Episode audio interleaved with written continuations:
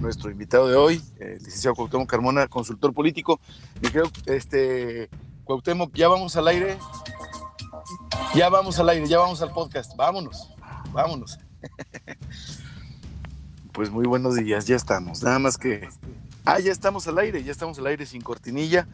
Pues eh, muy bien, entramos un poquito más tarde este día y nuestro invitado de hoy estará diciendo, pues, ¿qué está pasando? Porque, bueno, ustedes, eh, tú, que nos estás escuchando, y nuestro invitado que nos está viendo, está viendo todo el proceso de preparación, que es muy sencillo, la verdad, es nada más poner en el Osmo, que ya a partir del día de hoy está, mi modelo está, este, pues ya pasado, porque acaban de lanzar el nuevo DJI Osmo 4, que pues, se magnetiza el celular y es una maravilla. Es un estabilizador de video con el que me ayudo para conectarme vía Google Hangouts con los invitados, las invitadas que hemos tenido todos los días. Y hoy, como es la semana 23 al aire, jueves 27 de agosto, grabando el episodio 86 de Ajuste de Tiempo, me da mucho gusto recibir a un amigo, un Gómez Palatino, por qué no decirlo también, eh, un consultor político, es el licenciado Cuauhtémoc Carmona, quien es licenciado en Derecho por la Universidad Autónoma de Coahuila. Él cuenta con una administración, eh, una maestría en Administración y Gerencia Pública por el Instituto Nacional de Administración Pública en Madrid, España. Tiene estudios de doctorado en Gobierno por la Universidad Complutense de Madrid. Ha sido servidor público en el Gobierno Federal en áreas como educación y cultura y ha sido secretario técnico de los Premios Nacionales de Ciencias y Artes, de Juventud y Deportes que entrega el Ejecutivo Federal. Cuauhtémoc Carmón, es un gusto y un honor que estés aquí con nosotros. Muchas gracias por haber aceptado la invitación. El gusto es mío, Jorge, de estar contigo esta mañana, amigo y coterráneo de la misma tierra. El ombligo del mundo. Laguna. Exactamente. Bueno, nosotros qué podemos decir? El país de la laguna, ¿verdad? Ya ves. El país, el país de la laguna. Con el sueño anhelado de algún día poder este, Tener el Estado de la Laguna, el Estado soberano, libre y soberano de la, de la Laguna. ¿Cómo Exactamente, incluyendo Parras, porque hay quien dice que Parras no entra. pero yo tendría mis dudas. Oye, un sueño válido, un sueño legítimo y un sueño que sigue vigente. Efectivamente, por muchos este, eh, laguneros y sobre todo yo creo que por el ejercicio soberano del ejercer el poder, ¿no? Ya ves, hemos sido siempre como que muy aislados. Menores de edad. Decisiones. Sí, sí, sí, de las cúpulas que se centran en el Palacio Rosa y en, y en, y en Durango. Pero bueno, este, pues eso será un tema de, es normal, organizar. Casi no somos grillos, ¿verdad? Sí, exacto. Ese será, ese será, otro tema, mi estimado George. Oye, qué gusto, qué gusto, en serio, cuando tengo que iniciar el día platicando contigo. Y bueno, pues porque el platicar de política con quien se apasiona, y al igual que uno, yo creo que más, que eh, bueno, la practicas como deporte, la ejerces naturalmente en las áreas en donde te desempeñas y te has desempeñado, pues es un placer platicar pues Sin duda, oye, y hablar sobre, como se dice, de política, de religión y de fútbol, yo creo que nos dan para escribir tesis, libros, claro. Eh, tomarnos toneladas de café y llegaremos en algunas cosas a ponernos de acuerdo y en otras no. Por supuesto, es que, oye, deberíamos de estar totalmente en contra de ese dicho tan popular que de, fútbol, de religión y de política no se habla. No, no, no. Tenemos que hablar de esos temas. y, y ahora del coronavirus, ¿estás de acuerdo? Que es el tema de todas las mesas, de todos los días, Sí, bueno. nos levantamos y con lo que nos acostamos. Sí, y hay que, bueno, no normalizar, pero sí tener, tener muy en cuenta la nueva normalidad. Entonces, oye, eufemística. Dime. Sí, una eufemística nueva normalidad, porque mm. eh, todo es anormal.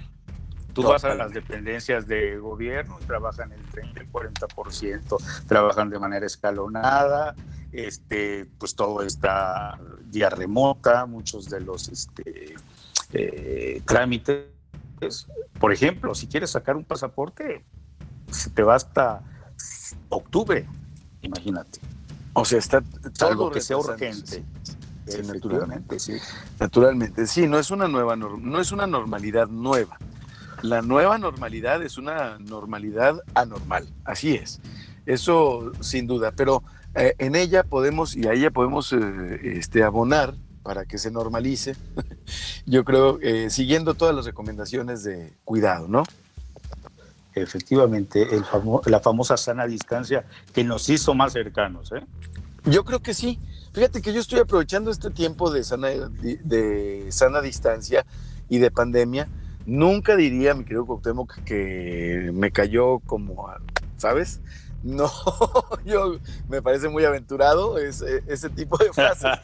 Pero eh, fíjate que he estado en contacto con personas, hombres y mujeres, de la laguna, radicados aquí y fuera de la misma, y también no laguneros ni laguneras, para conocerles mejor, ¿sabes?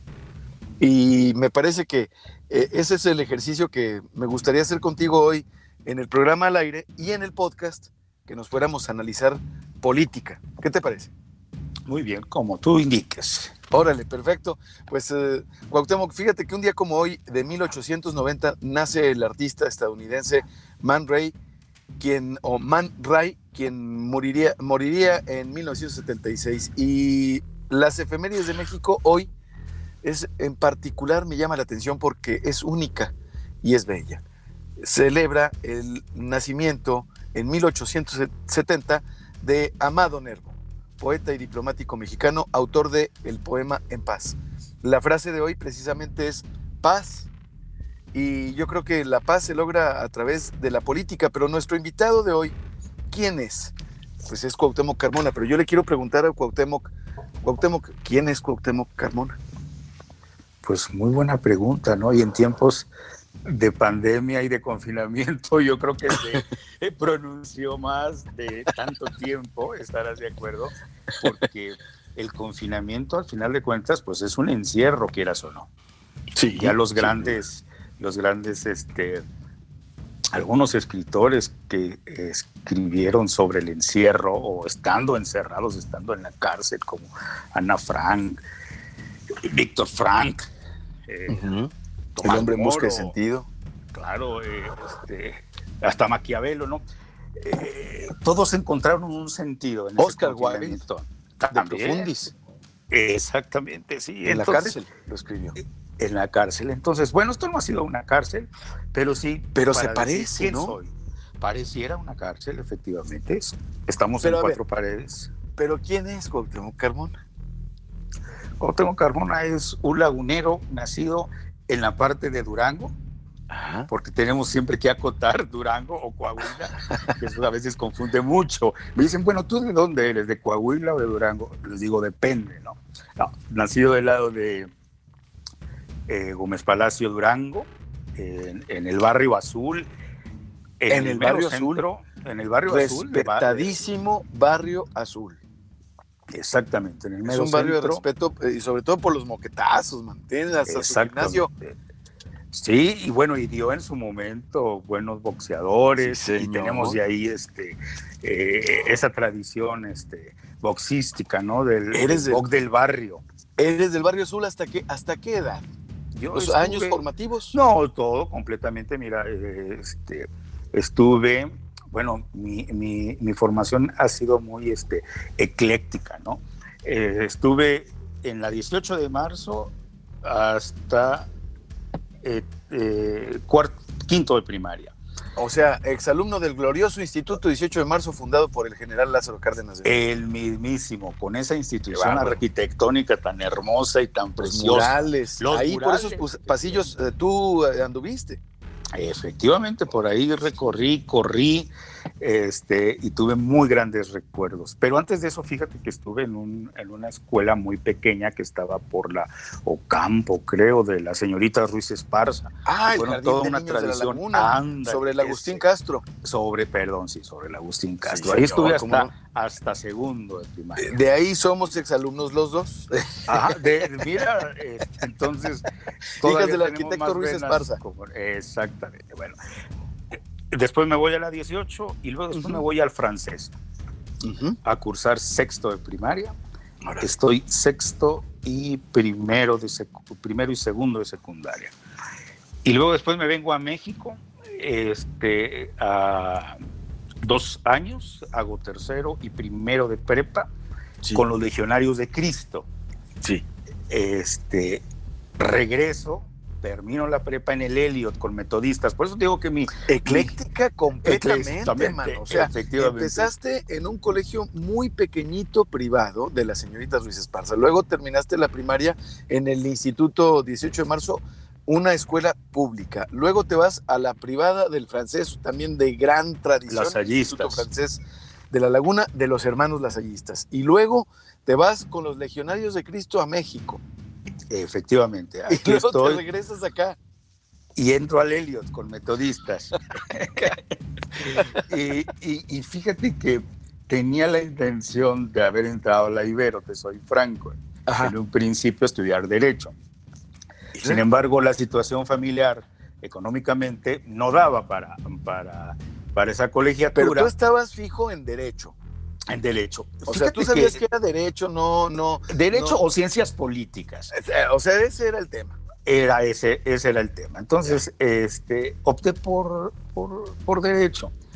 Y al eh, no poder acceder a la, a, la, a la Ibero, pues me voy a mi gloriosa alma mater que me dio mucho este, a la, Facultad de Derecho de, Coahuila donde fui, por cierto, consejero universitario, que tuve pues, el, honor, ¿no? Y ahí estoy mis cinco años de, carrera, Ajá. donde tuve muchas este, satisfacciones. Yo creo que fui el primero, por no decir este, el único hasta este momento, que logré que la universidad me mandara al Festival Mundial de la Juventud en Lisboa, Portugal, en 1998. ¿Qué edad tenías en el 98? Yo tenía 23 años. No, hombre, y, y andabas en Lisboa. Lisboa. No, pero antes había ido a Cali, fíjate, a un congreso también de, liderazgo universitario. ¿Desde cuándo eh, sabías tú? Porque, a ver, a lo mejor esto te parece un... O sea, no quiero que suene agresivo porque es una cuestión personal.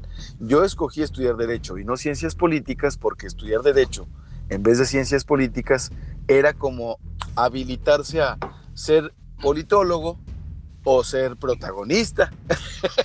sí, pues, entonces... que no te escuche el Eris Varela, ¿eh? ¿eh? Le estamos demeritando la ciencia política. Sí, por supuesto, no, por supuesto. Y claro, porque van a decir, oye, este con qué, pero... Pero, pragmáticamente tienes razón. Pues sí, ¿no? O sea, como que decía, yo quiero estar en la política. ¿Cómo? ¿Estudiando esto o esto? Pero esta como que es más un pase libre a la otra. Efectivamente, sí. Pasó así. Desde, la pregunta es, ¿desde cuándo tú supiste que querías estar en la política?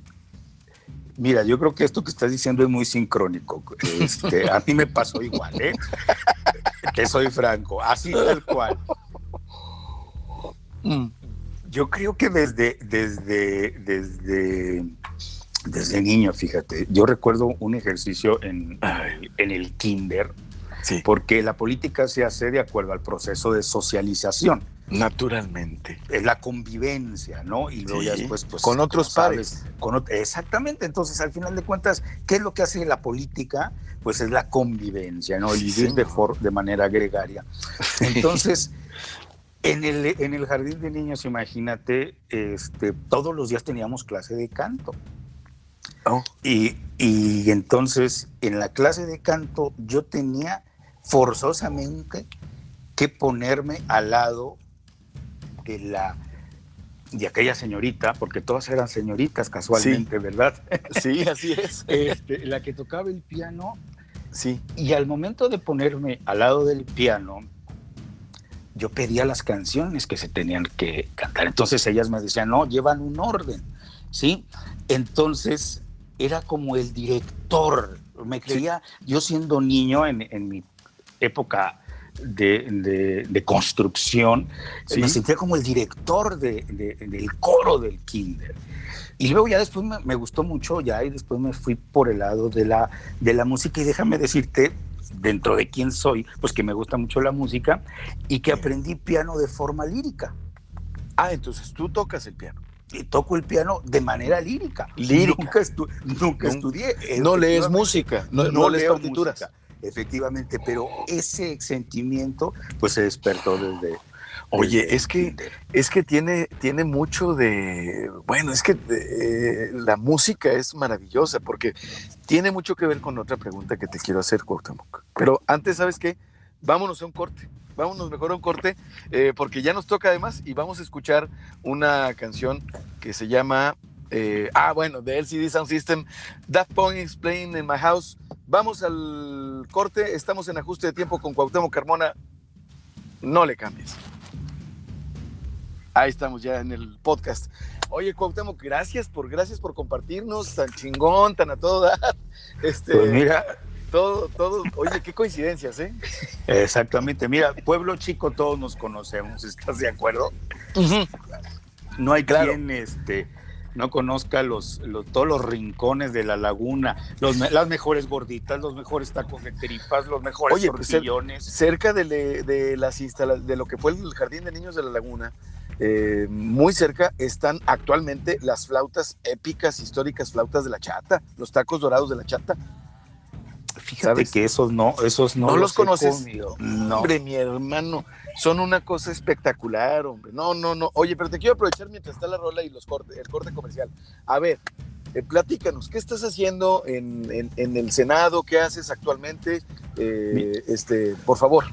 Mira, pues en este momento estoy apoyando a la Comisión de Seguridad Pública en la Cámara Alta este, ahí con quien la preside, que es una senadora por Baja California Sur, la senadora Lucía Trasviña, de Morena, una mujer pues de mucho talante, luchadora social de toda la vida, y que estamos dando la batalla pues con el gran tema, tú sabes, ¿no? Que es el tema de la seguridad, la violencia, la reconstrucción del tejido social, no ir desde abajo para tratar de cambiar esas estructuras tan pues tan deformadas. Oye, Cuauhtémoc, hay un, yo creo que hay un eh, hay, hay, mucho desconocimiento y hay la necesidad de, de canales de comunicación que transmitan correctamente todo lo que se está haciendo. Pero eh, paralelamente a ello, aprovechando que tú estás, vives la política mexicana en el Senado, eh, el Senado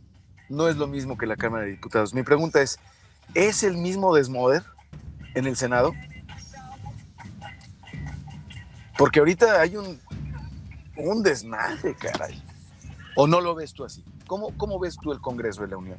Mira, son yo creo que arenas distintas por sus propias eh, naturalezas. naturalezas y capacidades y también por sus atribuciones. Y lo veo más mesurado desde el punto de vista a lo mejor del, del descontrol que se pudiera ver desde la Cámara baja, ¿no? Desde la Cámara de Diputados. Morena tiene una, una, para muchos, fortaleza, para otros un defecto, del tener mayoría y poder este, eh, fácilmente eh, construir sus acuerdos. Entonces el Senado es como que eh, la tabla de planchar, donde ya queda la pieza acabada, ¿no? Y sí, pues efectivamente en la Cámara de Diputados es donde están, valga la expresión, pues todos los madrazos, todos los madrazos, sí. Acá ya es eh, el tema más terso. Exactamente, más terso, pero también con una discusión y con un tema, pues un tanto, este, es que, eh, mira, muy analítico, ¿no? A, mí me preocupa, me preocupa en lo particular una, una cuestión, eh, me creo, Cuauhtémoc. Viene, eh, si no conocemos la vida de los partidos políticos interna, estamos, estamos jodidos como, como, digo, yo estoy mal como analista, ¿sabes? O sea, si yo no conozco algo de, vida política de los partidos, del PAN, del PRI, del PRD, si no tengo una noción, pues no, no, no tengo elementos para decir este, nada. ¿Y a qué va mi comentario? A que Morena eh, me preocupa me preocupa su vida interna, no tanto el manejo, porque pues eso lo, lo van a hacer todos los que tengan mayoría, ¿estás de acuerdo? Si el PAN tiene mayoría, si el PRI tiene mayoría, se va a comportar igual que Morena, o sea, pero, eh, porque es el efecto mayoría, digo, de imponer su agenda o de decir esto va, punto, de acuerdo, pero a lo que voy es la vida interna. Es decir, viene un proceso electoral que está prácticamente en puerta y están con este tema de Alfonso, entre Alfonso Ramírez Cuellar, Mario Delgado. ¿Tú cómo ves la vida interna de Morena? En este momento, por la encuesta telefónica que dice el tribunal y que el INE tiene que ejecutar. Oye, ¿el INE podrá ejecutar? A mí me preocupa esto, o sea, ¿cómo se ejecuta y hacia dónde va? ¿No es un traje a la medida? ¿Cómo está el tema? Ahora, este, hablan de, cañonazos de, dinero a los eh, este, jueces del tribunal, pero pues también los jueces dicen que es un clima muy enredado. Claro, claro, efervescente, esa, sería la palabra, es, es una efervescencia política tan grande que las distintas fuerzas que convergen en Morena, pues evidentemente se disputan el poder, ¿no? Y el poder, eh, en esencia, pues es la conquista pues de las facultades de poder hacer, no hacer, estar y demás, ¿no? Y en ese sentido, pues la lucha sí es un tanto conflictiva, porque la política también es conflicto, pero yo estoy convencido que tarde o temprano el agua va a tener que bajar y estar en un nivel de cordialidad y de convivencia. Porque si Morena sigue en esa, si seguiría en esa tesitura, pues entonces de nada sirvió hablar tanto de la transformación y del cambio de régimen, porque entonces quién lo va a continuar con esa misma lógica con la que llegó este movimiento, ¿no? Sí, Tan fuerte. Así es, así es. Entonces lo van a tener que entender de alguna otra medida. Ahorita yo pienso que es un momentum por la conquista de la cúpula del partido que siempre ha habido. Recordarás tú aquella eh, fractura tan fuerte que en su momento tuvo madrazo con el Bester. Sí, sí, sí, o sea, y, que antes no se veían, o sea, eh, al menos eh, se ve, ¿sabes? Y si se ve, pues está bien, porque hay algo de transparencia y si son transparentes, pues no, no hay cúpulas en los partidos, y eso es lo, lo peligroso, ¿no? O en las otras hay convivencia, por ejemplo, en el PAN ya ves en Coahuila, este, un día se la pasan a un grupo y luego el otro día a otro grupo y ahí se la van llevando y hay mucha cordialidad y hay mucho, mucha pacificación dentro de sus propios procesos porque así es como lo llevan. Hay quienes esos procesos pues no son este, tan, eh, tan acordes y entonces entra la disputa y entra el conflicto y el desacuerdo y a darse. Es que, ¿sabes? Eh, bueno, ya vamos de regreso, déjame. Está bien interesante. Es que te iba a preguntar sobre los números y bueno, vamos a hacerlo de una vez. Y estamos de regreso en ajuste de tiempo. Gracias por seguir, por seguir escuchando este episodio, el número 86, con el consultor político Cuauhtémoc Carmona. Cuauhtémoc, yo traigo unas cifras que me, me atormentan. Eh, corrígeme si estoy en un error. ¿Es cierto que en México tenemos 40 millones de mexicanos en extrema pobreza y 70 millones en pobreza? No, tus cifras no están tan... ¿Cuáles son? Tal. El dato que yo tengo, porque igual habrá alguien que tenga otros datos, es que en pobreza andamos sobre, en pobreza extrema andamos arriba de los 15 millones. Sí, señor y pobreza en más o menos el 55 millones. ¿sí? En conjunto eh, estamos hablando de 70 millones de personas que están en, pobreza. y en pobreza extrema, ¿verdad? Correcto. Ahora, es la mitad del país prácticamente. La mitad del país, un país pobre. Eh, exacto, ese, es el punto. O sea, que me parecía abrumador, atormentable que 110 millones, yo dije, eso es una barbaridad en pobreza. Estamos la mitad del país que sigue siendo insultante, más de la mitad del país en pobreza y pobreza extrema. Es un país este, de grandes desigualdades. Y, también insultante quien compara a México con otros países también. Ahora que estamos con el tema de la pandemia, pues mira, nos comparamos con Noruega, con Finlandia, con Japón.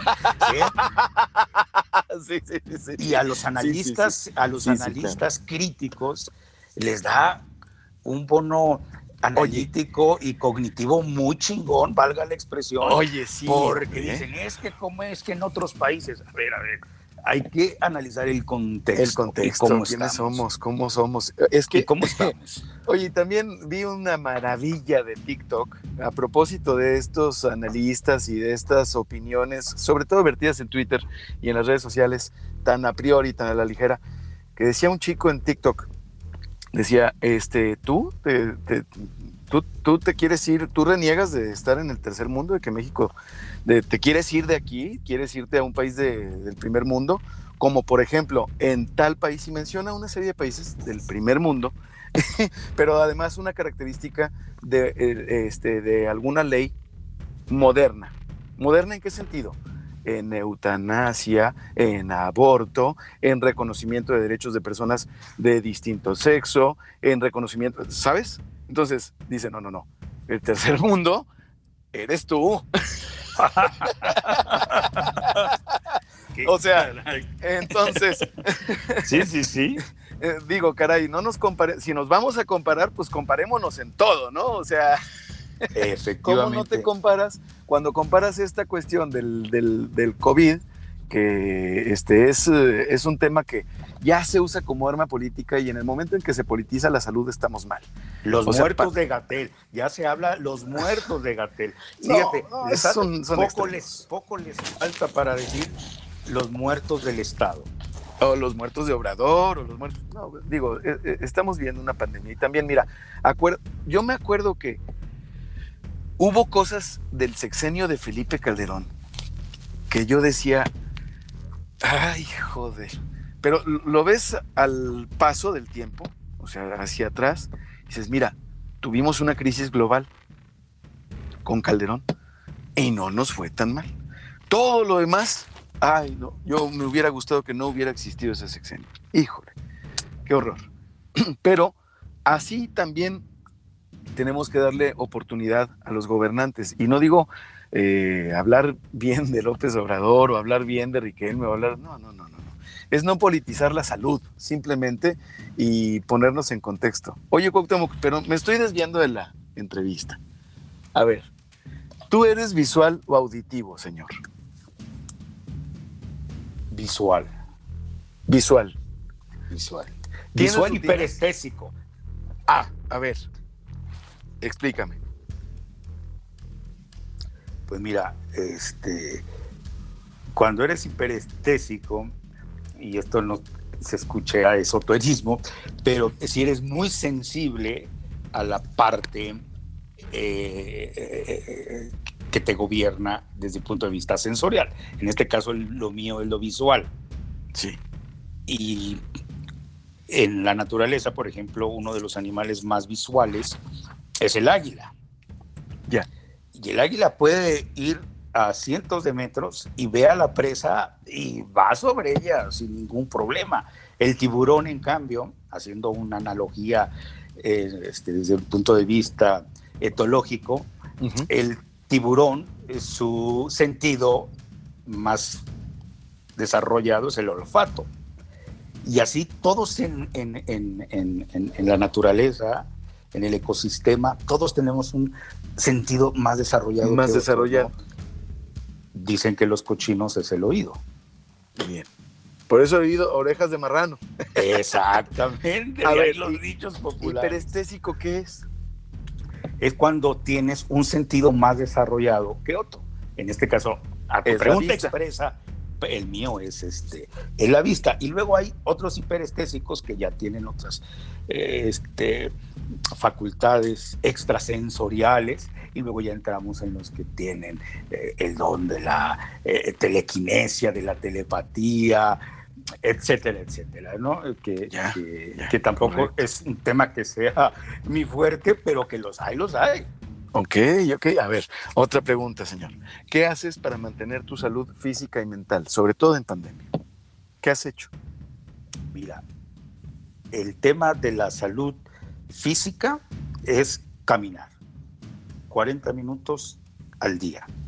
Un paseo. Ahí, un paseo de aquí a, un parque que está relativamente cerca y son dos vueltas al parque, de aquí al parque y de allá para acá son 40 No, pues minutos. ahí aprovechas para la salud mental también. La salud mental. Y luego la parte psíquica, esa sí es como que la más compleja, ¿no? La loca de la casa sí necesita que la mente, esa sí necesita como que más atención, ¿no? Sí, Y, y en ese sentido, fíjate que he encontrado en la lectura, me considero un aprendiz o, o un este, novicio de la bibliofilia y he leído mucho, eh, me he metido a, a, a otros temas que, que, que, que, son para mí interesantes, amén de mis temas de ciencia política o de derecho, de comunicación ¿Qué política. Te gusta, ¿no? ¿Qué te gusta leer? Te lo voy a preguntar al ratito, este, pero ¿qué, qué te gusta leer aparte de, lo, de, de, de, de la materia a la que te dedicas? Fíjate, me gusta mucho la psicología. La psicología. La psicología, es decir, que al final de eh, cuentas... ¿algún, ¿Alguna corriente en particular, algún pensador, algún...?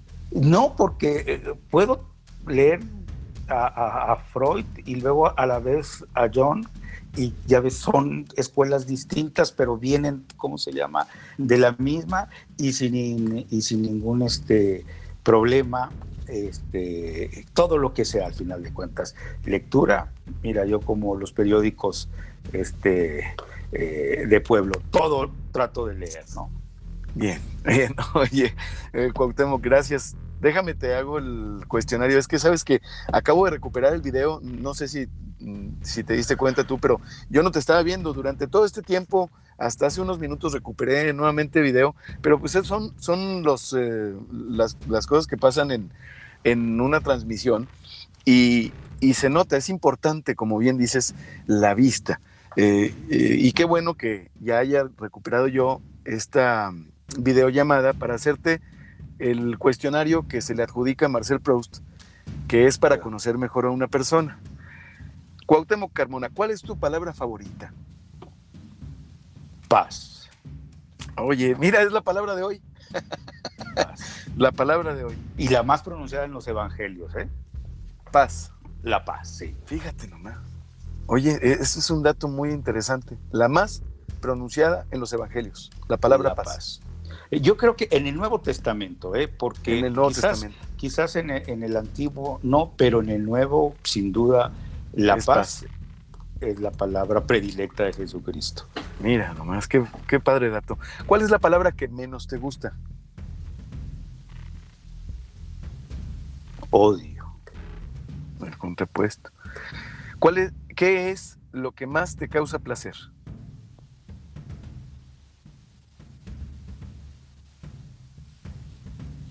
Comer. ¿Qué es lo que más te desagrada?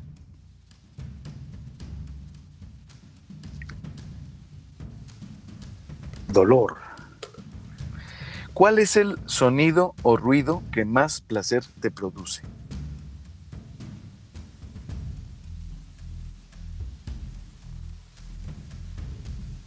Cualquier instrumento musical, el piano, por ejemplo, el mejor sonido para mí. Justo. ¿Cuál es el sonido o ruido que te aborrece escuchar?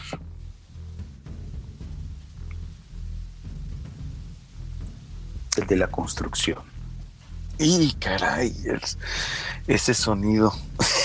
es que tengo un vecino que está haciendo reparaciones. No, está construyendo una ah, casa. Ya. Ya la está terminando. Sí, sí. Oye, pero ¿cuál construcción? ¿Una casa, un edificio? Todo ese taladraderío y el movimiento. Sí, porque no es agradable al, al, al, al sentido auditivo.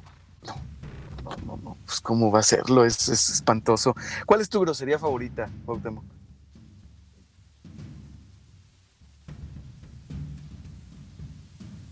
Idiota. Aparte de tu profesión, ¿qué otra profesión te hubiese gustado ejercer? Psiquiatría. ¿Qué profesión nunca ejercerías?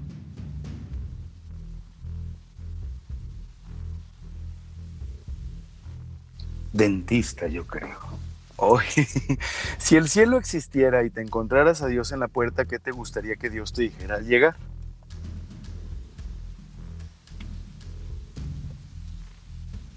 Bienvenido. Muchas gracias, hombre. Qué padres respuestas. Así hace cuenta. Es el, el ¿Eh? cuestionario. Muchas gracias por, por responder a, a, las preguntas que le hicieron en alguna ocasión a Marcel Proust. Sabes, no tenemos oportunidad de hacérselas a nuestros, a, a nuestros amigos y ese ha sido para mí ajuste de tiempo el conocer mejor a mis amigos, a, a, mis conocidos, y yo te lo, te lo agradezco mucho, Cuauhtémoc. No, Qué pues padre. Muchas, muchas, gracias. Ya después me tendré que meter a ver cuál es este la analítica de las respuestas. yo te voy a mandar, yo te voy a mandar el episodio. Eh, sin duda, ahorita que nos lo mande mi querido Carlos Sánchez Navarro en los controles, y a quien le pido también que ya nos mande al segundo, al segundo uh, podcast, escuchando a Jamiroquai, Deeper Underground. Vamos a escucharlo, vamos y venimos. Ah, es que empieza con un intro muy largo esta rola y, y, este y bueno, pues tenemos, tenemos espacio y tiempo. Cuauhtémoc, oye, a todo dar, ¿eh? Qué chido, qué chidas respuestas. ¿Conocías tú el cuestionario? No, no, no. Sí al autor, eh, a, a, al psicoanalista, pero no, a, no al cuestionario. Solamente estamos viéndonos tú y yo y el que está en cabina. Solamente nos vemos es que es los tres. Los tres. Ah, porque voy por un café, pero seguimos Así charlando. es. ¿Estás de acuerdo? Exacto, seguimos platicando eh. y esto se queda en el podcast. Es decir, lo que estamos ahorita, en este momento nadie nos está escuchando, pero pues nos habrán de escuchar a las 12 de la noche, en la mañana, en la tarde, dentro de una semana, este, dentro de unas horas, en este formato que es una, es una No nada. la neta, yo lo, lo, lo exprimo al máximo, mi querido Cuauhtémoc. Oye, eh, y ahorita que sigamos al aire, eh, te pregunto sobre las películas y los libros y todo, pero ahorita platicando en el podcast, bueno, ¿cómo ves tú las elecciones en Coahuila? Sobre todo en Coahuila, porque tenemos Coahuila e Hidalgo. ¿Y cómo ves tú eh, la, el proceso electoral en el 2021? Mira, en Coahuila va a estar bien, bien difícil para la oposición local uh -huh. eh, eh, crecer, subir, puesto que Morena no ha trabajado estructura que es con lo que se gana una elección, estarás de acuerdo. Es decir, Morena siendo la oposición local, la oposición al PRI, este, no tiene no muchas tiene no tiene posibilidades. posibilidades. No, porque si algo tiene el PRI es que es un coche medio todavía engrasado. Por, sí. Por, por, por, su estructura, por su, por su forma de organización. Entonces no lo han descuidado. Oye, y además el gobernador está, ha hecho su chamba. Eh, eh, pero además este, el gobernador ha hecho su chamba al estilo del PRI, pero sin, sin sentirse como, digo, no es un halago, pero, o sea, eh, es el primer priista del estado y es el gobernador. Y se nota cuando trae la cachucha de gobernador y cuando trae la cachucha de priista. Entonces, pues como que siento que Coahuila se está convirtiendo en un antiguo Veracruz, en un antiguo Tamaulipas, en un antiguo Estado de México, que eran bastiones del PRI. Sí, eh, sí, fíjate que es un fenómeno muy estudiado por los que le saben al comporto electoral, pero si tú analizas la elección del 18 de López Obrador, el, el voto a Morena estuvo muy definido. O sea, fue muy fuerte, ¿sí? No arrasó como en el sur, pero el predominio fue de Morena. ¿sí? O sea, el PRI sí. no, no tuvo nada que hacer con su candidato Mitt. Y sin embargo, después vienen elecciones este, locales. Bueno, ahí mismo, perdón, elecciones locales. Sí. Eh, ya ves, Cermeño se, se regresa, Sí, hubo se voto diferenciado. reelige, exactamente, igual pasó en Saltillo, en, en, en Piedras Negras. O sea, se votó por el presidente, en, por Morena, pero se votó por otros, por otros partidos en, otro, en lo local. En lo local. Entonces, ahora va a ser muy interesante en estas elecciones porque ahí Morena se va a medir cuánto ha podido penetrar en el consciente y subconsciente político del ciudadano coahuilense, el de a pie, en el sentido Ahora, de decir, me está Morena, llegando. ¿El Morena de quién?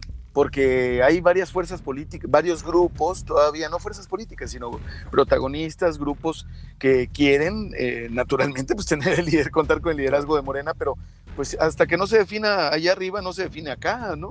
Efectivamente, pero en una elección al ciudadano común y corriente, al, al, al, que es un tanto apartidista, que no es como nosotros, que somos círculo morado, claro, eh, no, no, le interesa tanto el tema de la cúpula, de, de, del partido de quién. A él le interesa por quién va a votar y amén de que hay quien decide ese mismo día su voto, imagínate. el 17% entre el 15, 17 hasta el 20 en algunos, en algunos países deciden el mero día. Caray. O sea, el trabajo que tienes que hacer, el, trabajo es eh, gigante. Ahora, las campañas políticas, ¿cómo se van a ejecutar? O sea, esto en plena pandemia y ya tenemos prácticamente en puerta el, el inicio del proceso electoral del 21. Efectivamente, yo creo que la oposición tiene que hacer una campaña aérea, digital, muy focalizada, muy segmentada, para poder llevar el mensaje de por qué preferir a cierto candidato y no a otro. Cuauhtémoc, eh, ¿estás de acuerdo conmigo en que una oposición a nivel federal, una oposición sana, es necesaria? Por supuesto, siempre el contraste, siempre el otro lado de la moneda va a ser necesaria. ¿Estás de acuerdo en que entonces es aventurado de mi parte de afirmar que hasta cierto punto y con todas las reservas, la oposición en su conjunto es un reflejo de quien gobierna o quienes gobiernan?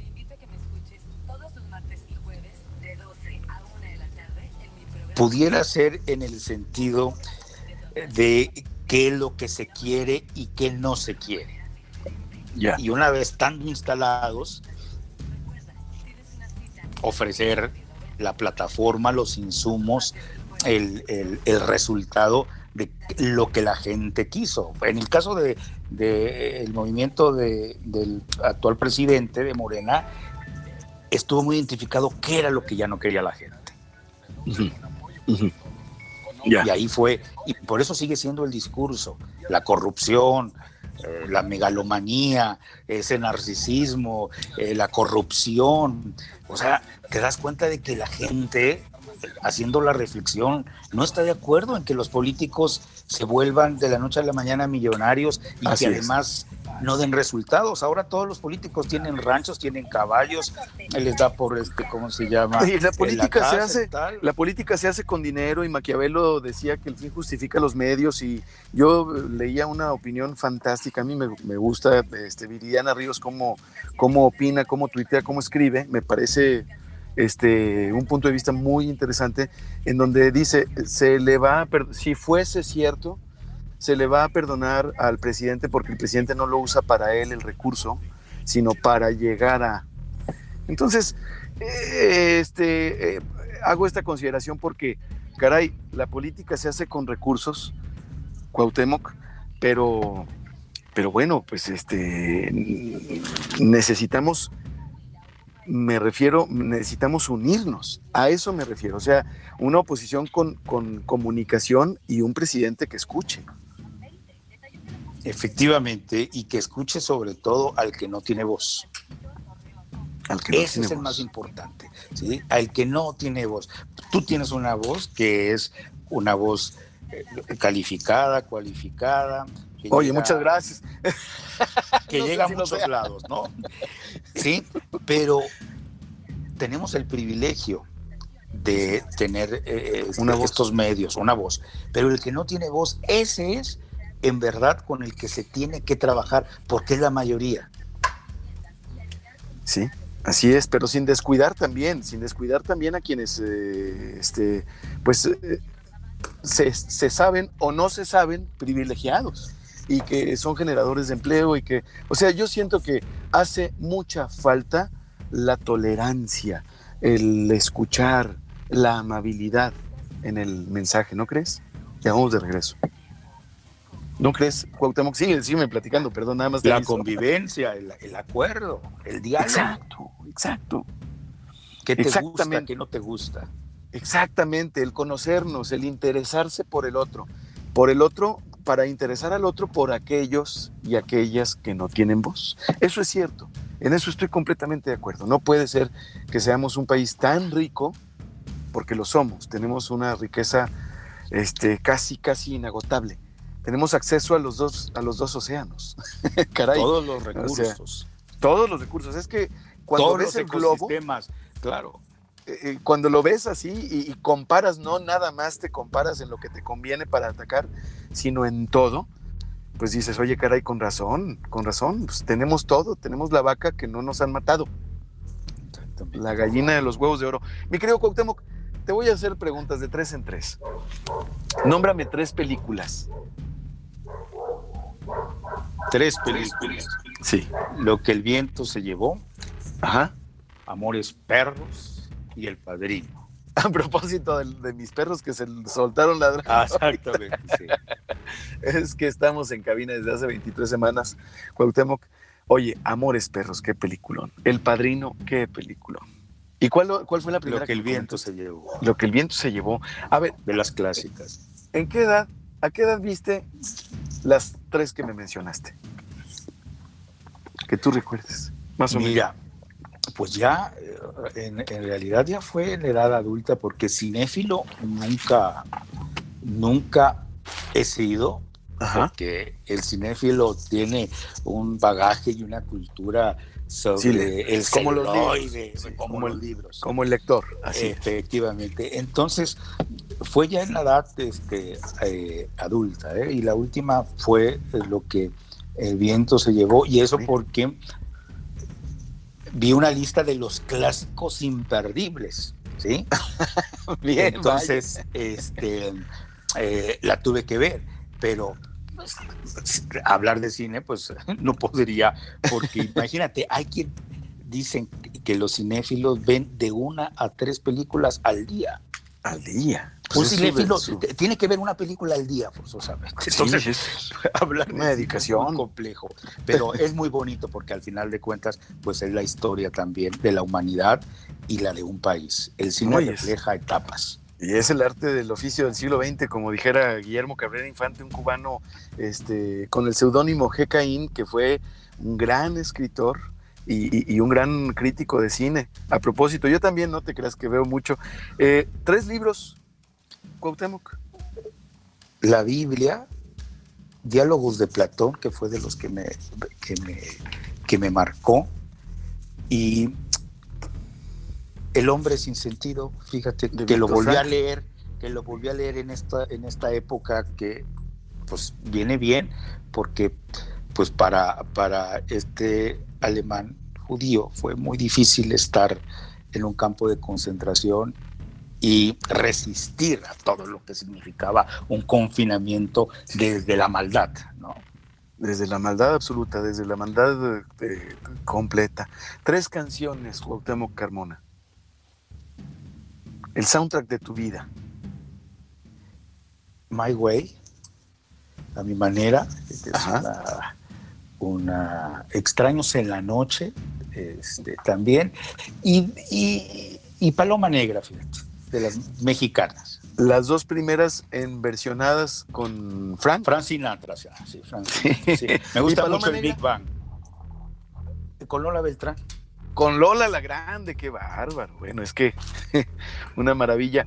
Cuauhtémoc, tres maestros. Porque mira, siguen también tres personajes o ídolos, les llamo yo ídolos o personajes o em, personajes que si tú tuvieras un dispositivo que te trasladara por el tiempo y el espacio, eh, a quienes conocerías. Entonces, primero son tres maestros de vida o academia y luego tres personajes que tú pudieras conocer, tomarte un café, una cerveza, etc. A ver, tres maestros de los iluminados o más eh, actuales o, Maestros que tú hayas conocido, maestros de vida, maestros ah. académicos. Y los, eh, los otros tres son personajes eh, que tú quisieras conocer, maestros iluminados. ya, muy bien, ¿sí? Muy bien, sí, porque digo, la, la palabra en sí este, lleva mucho, ¿no? Sí. Mira, las Ruiz Esparza, en, etapa formativa. La construcción del humano se forma de los 0 a los 7 años. Y entonces el kinder es el proceso formativo Sin duda. per se más importante después de que sales del, del seno, ¿no? De, de- de la madre. ¿Sabes, mano? las, Es que, las Ruiz Esparza. no, sí, sí, sí, sí, ahí le pegaste directo al tuétano, ¿eh? Y luego tuve un maestro en el francés, eh, que era un hermano lasallista, Chemin. Este, él era excelente persona, con una mente brillante, eh, historiador, del cual este, eh, aprendí mucho. Y luego en la universidad, fíjate que Federico Relli fue mi mejor maestro para mí. Federico Oye, Relli padre. Castilla, ¿sí? Qué hombre padre. de izquierda y no sé si todavía este, viva, pero de Torreón, un abogado laboralista. Y de los tres maestros así, pues, Jesús yo creo, el, el gran maestro de, de, de la, de, de la religión de la paz este, y de un antes y un después en la, en la era occidental. Freud, me gustaría haberlo este, Charlar. conocido, charlar con él. Y aunque se escuche muy este, presuntuoso, pero yo creo que, que Platón, fíjate. Oh, qué, qué, wow, qué padre. Platicar con Platón. Pues imagínate haber escuchado toda la filosofía socrática y haberla llevado a los libros, porque Sócrates no escribió nada. Joder. De él, de, de él escribió Sócrates. Exactamente, su, su discípulo, este, Pues más favorito. escritor. Ese fue el que escribió. Porque este, a lo mejor había unos que pensaban más chido, pero pues este fue el que escribió. el que Ahora, dejó el ah, esa, efectivamente. Y de, y de las tres momentos, yo creo que, eh, perdón dicho, de, siempre de tres preguntas, como que siempre las respondemos en el contexto en el que estamos. Claro. A lo mejor Claro. si es- esto lo hacemos en un año, dos años, va a Cambia. ser distinto, cambia, ¿sí? Sin ¿Por duda, sin duda. ¿Por qué te dije lo del hombre sin sentido, no? Que, que- que- que nos hizo mucho sentido. ¿eh?